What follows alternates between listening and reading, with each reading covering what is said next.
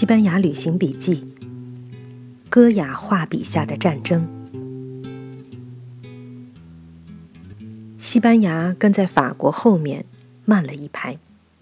一开始，西班牙在欧洲领着头的抗议革命后的法国砍去路易十六的脑袋，之后似乎又不知深浅的和所谓国民工会的法国整整打了两年。法军进入了西班牙的巴斯克地区和巴塞罗那所在的加泰罗尼亚地区，那是西班牙北部，并没有波及整个国家。有人把西班牙最初对整个法国革命的抵触和战争，看作是上层宫廷的态度。路易十六毕竟是与西班牙宫廷同属波旁家族的表亲。可是，追随法国化的西班牙自由派，为什么没有鼓动西班牙民众追随法国起来革命呢？所谓法国化，只是欧洲近代化的法国版本。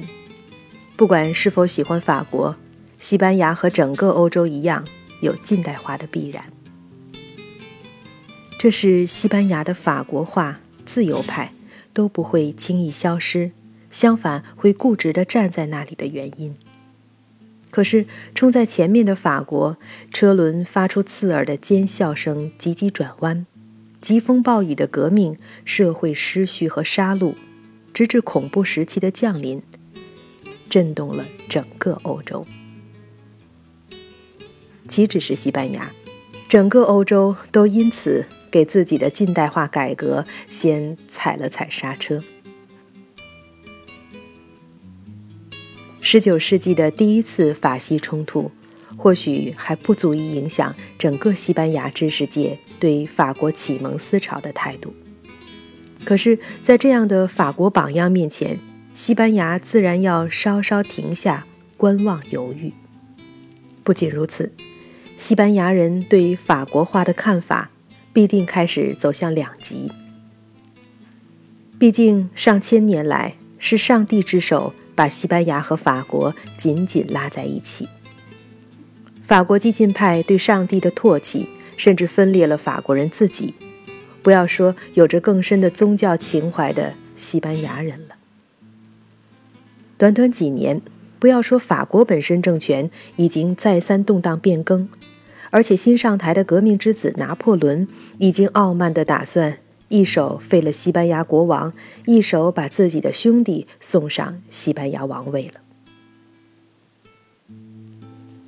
拿破仑显然看不起土里土气的在等着法国化的西班牙人，他完全可以快刀斩乱麻的帮助他们革新。可是，西班牙宫廷在拿破仑眼中或许落后、土气而软弱，却并不残暴，而且正在改革。也就是说，当时的西班牙宫廷虽然父子相争出现危机，可是宫廷本身却并不和他的民众基础严重相悖。法军浩浩荡荡开进了马德里，事后证明，这是拿破仑一个致命的错误。拿破仑显然是小看了西班牙人，西班牙人。究竟什么是西班牙人？我们来到这里，也很想琢磨出究竟什么是西班牙人的民族性格。不管我们在西班牙再怎么逛，遇到再多的西班牙人，也没有在那里真正的扎下来生活过。我们只有一点点体验。回来之后，也看了一些长期在西班牙居住的外国人对西班牙人的评论。觉得很有意思。有人说，假如你去西班牙人的家，千万别说你喜欢什么，他马上就会抓起来作为礼物送给你。可你也千万别收下，他抓起来时就没打算你会当真。一个住在西班牙的英国人，把自己同胞和西班牙人的性格做了一个比较。他说，假如去看牙医。一个英国人在等候中会害怕和恐惧，而西班牙人会满不在乎。可在进去之后，英国人会默默忍受治牙的煎熬，而西班牙人会发出恐怖惨叫。有人不乏幽默地说：“西班牙人除了对待异教和公牛之外，总的来说还是算得上很厚道。”也有人说：“西班牙人，你只要给他一个好天气，再往他手里塞一把吉他，他就总是对生活很满意。”我想，大概还要加一个卡门。在今天塞尔维亚的大街上，傍晚总是有一个打扮成卡门的姑娘，在老城区游荡，给游客平添幻想。梅里美的小说《卡门》的场景，照说就是塞尔维亚这个西班牙小城。卡门的热情。刚烈、见异思迁、凭光感和幻觉直扑目标的飞蛾性格，用来描画西班牙人，至少是有六分像了。可惜，拿破仑远不及梅里美了解西班牙人。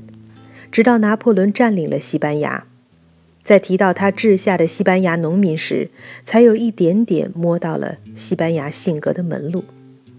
他抱怨说：“有些人。”宁可冒走私的危险，也不会愿意承受耕种的疲劳。那是在一八零八年五月二日，正当马德里的西班牙人起来反抗法军，我们来到马德里的太阳门广场，太阳已经接近屋檐，只有最后一线光芒了。那天我们是跟着一个住在马德里的朋友。他心中有数，而我们完全漫无目的，在市里绕了一大圈，最后还去了马德里的马约尔广场和市政小广场，就这样游荡了一天。原以为这天的行程已经告终，朋友又领着我们来到这里。来这个广场，他是要给我们看看马德里市的象征，那是一头熊。在摇动一棵树的青铜雕塑，他们把这棵树叫做草莓树。这又是一个游人必到的地方。除了这头熊，还有一个半圆形的地标，那是西班牙公路网的零公里中心。太阳门广场呈半圆形，中间有查理三世的塑像，因为这个广场。是在他的时代形成。在此之前，这里是马德里最早的城市东大门，有卫兵的营房和城堡。城市在生长，城堡、营房都消失了，教堂站起来。后来也许是战乱，教堂也消失了，变成一小片广场。如此，又是二百五十年过去了，太阳门广场。还在这里，可是我一进来就有根本待不住的感觉。正是下班的繁忙时段，这里车水马龙，人声嘈杂，拥挤不堪。游人如一群猎人，将那头倒霉的熊围了个里三层外三层，水泄不通。阳光一闪，突然就引入楼房的背后，冷色的阴影立即像一张网。洒落在我们头上，我本能的开始往后退，退出对熊的包围。环顾四周，不远处有一栋十面多层的楼房，镶嵌着一块块美丽的砖红。我还留恋着阳光的暖色，脚步不由自主地向那里移去。有一块砖红中嵌入了一幅精美的雕饰，那是一块纪念碑。纪念碑是西班牙语，很幸运的是，细细辨认后，里面有几个关键词还认识，能读出意思来。这就是1808年5月2日，马德里对拿破仑军队反抗中牺牲者的纪念碑。这个乱哄哄的广场，就是著名的五月之战发生的地方。这一次，法国神话在西班牙彻底破灭。拿破仑对西班牙王室的傲慢和入侵，几乎激怒了所有的西班牙人。一八零八年五月二日，照那有名的说法，是整个西班牙都上了街。马德里人和法国龙骑兵就冲突在这个太阳门广场。天晓得，阴差阳错，马德里不仅没有跟着法国革命造自己国王的反。反倒是提着铁棒长矛，跟革命后的法国人干上了。太阳门起义是老百姓挑战正规军，所以从一开始就注定了是个悲剧。法军先是动用了大炮，平息之后开始捕捉民众。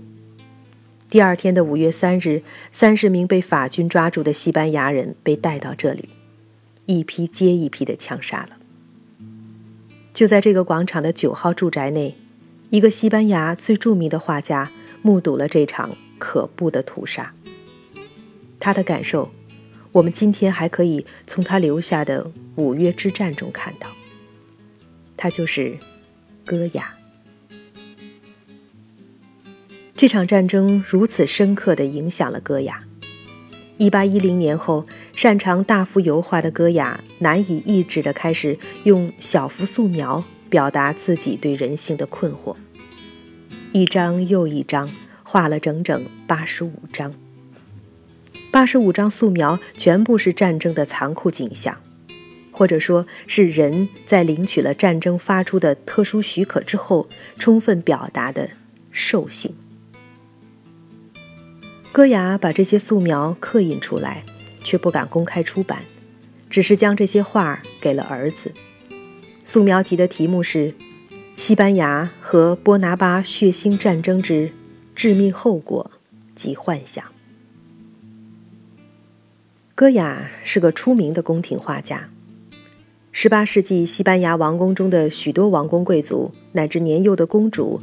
供取乐的侏儒都因为上了戈雅的画布而流芳于世。晚年的戈雅突然画风大变，那是漫漫无尽头的内心的黑夜，有鬼魅的眼睛一闪一亮，却没有一点希望的曙光。当时的人们甚至指责他在晚年被邪恶的撒旦巫师俘获。可是看到他的战争悲剧素描系列。我相信，那只是一种绝望。法西战争中传达的人性恶，始终惊扰着戈雅的最后岁月。当初在宫廷中出足风头的戈雅，还不是一个真正的艺术家。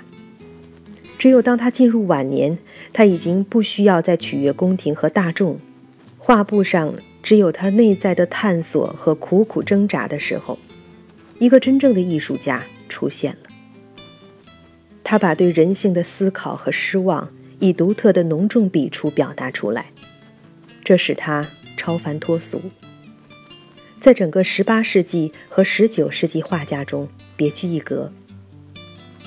尽管这个时候，戈雅已经完全不在乎生命了，他的晚期作品是我们今天在马德里美术馆看到的最震撼人心的收藏。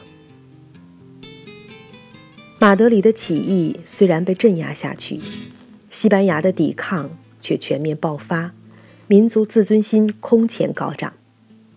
这一次法西战争并没有什么像像样样的正规军方阵对峙，法军也很快就占领了大半西班牙，从最北方的比利牛斯山，长驱直入最南端的安达卢西亚，美丽的科尔多瓦被法军洗劫一空。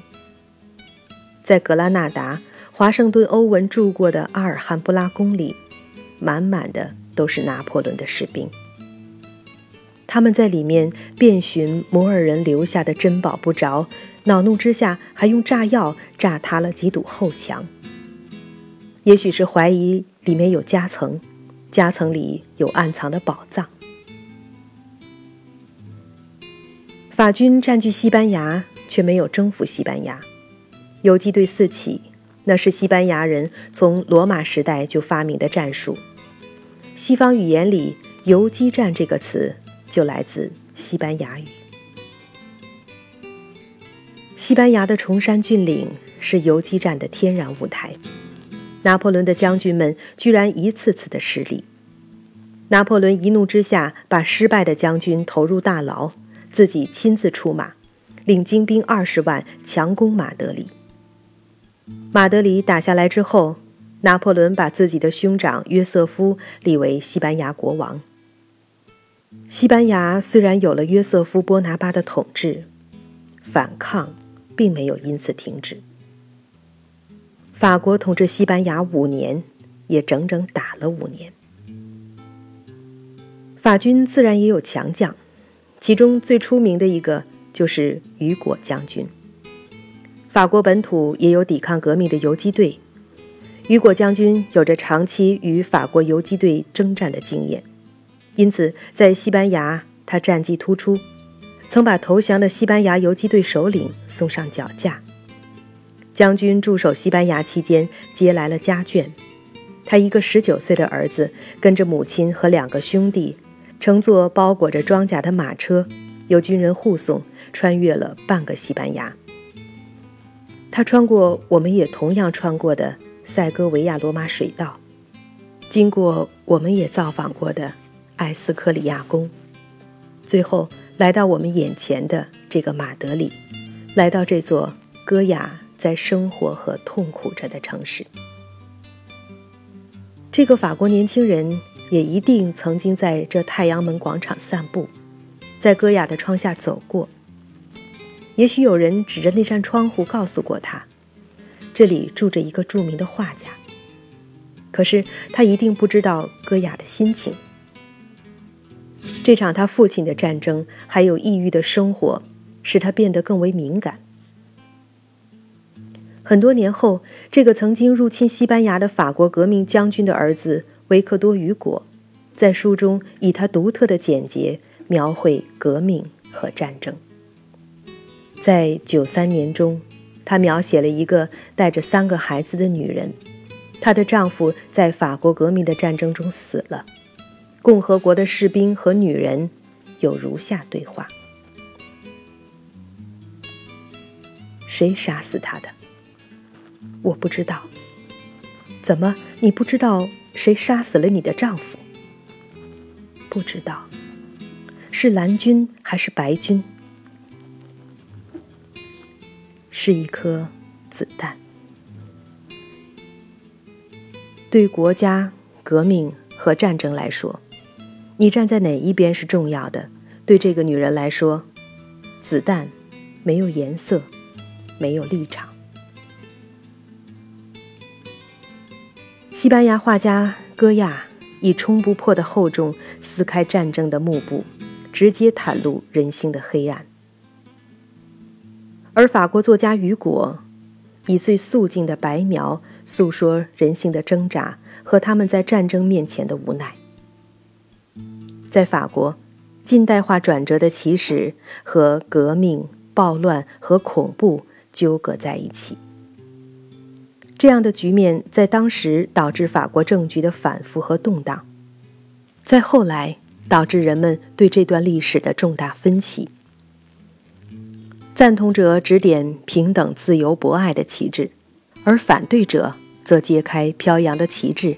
让人们看到后面也流淌着无辜者的鲜血。到了西班牙这里发生的故事，叫人更是百倍的困惑。西班牙近代化转折的开端，竟然是外国统治者的一场侵略战争来发动的。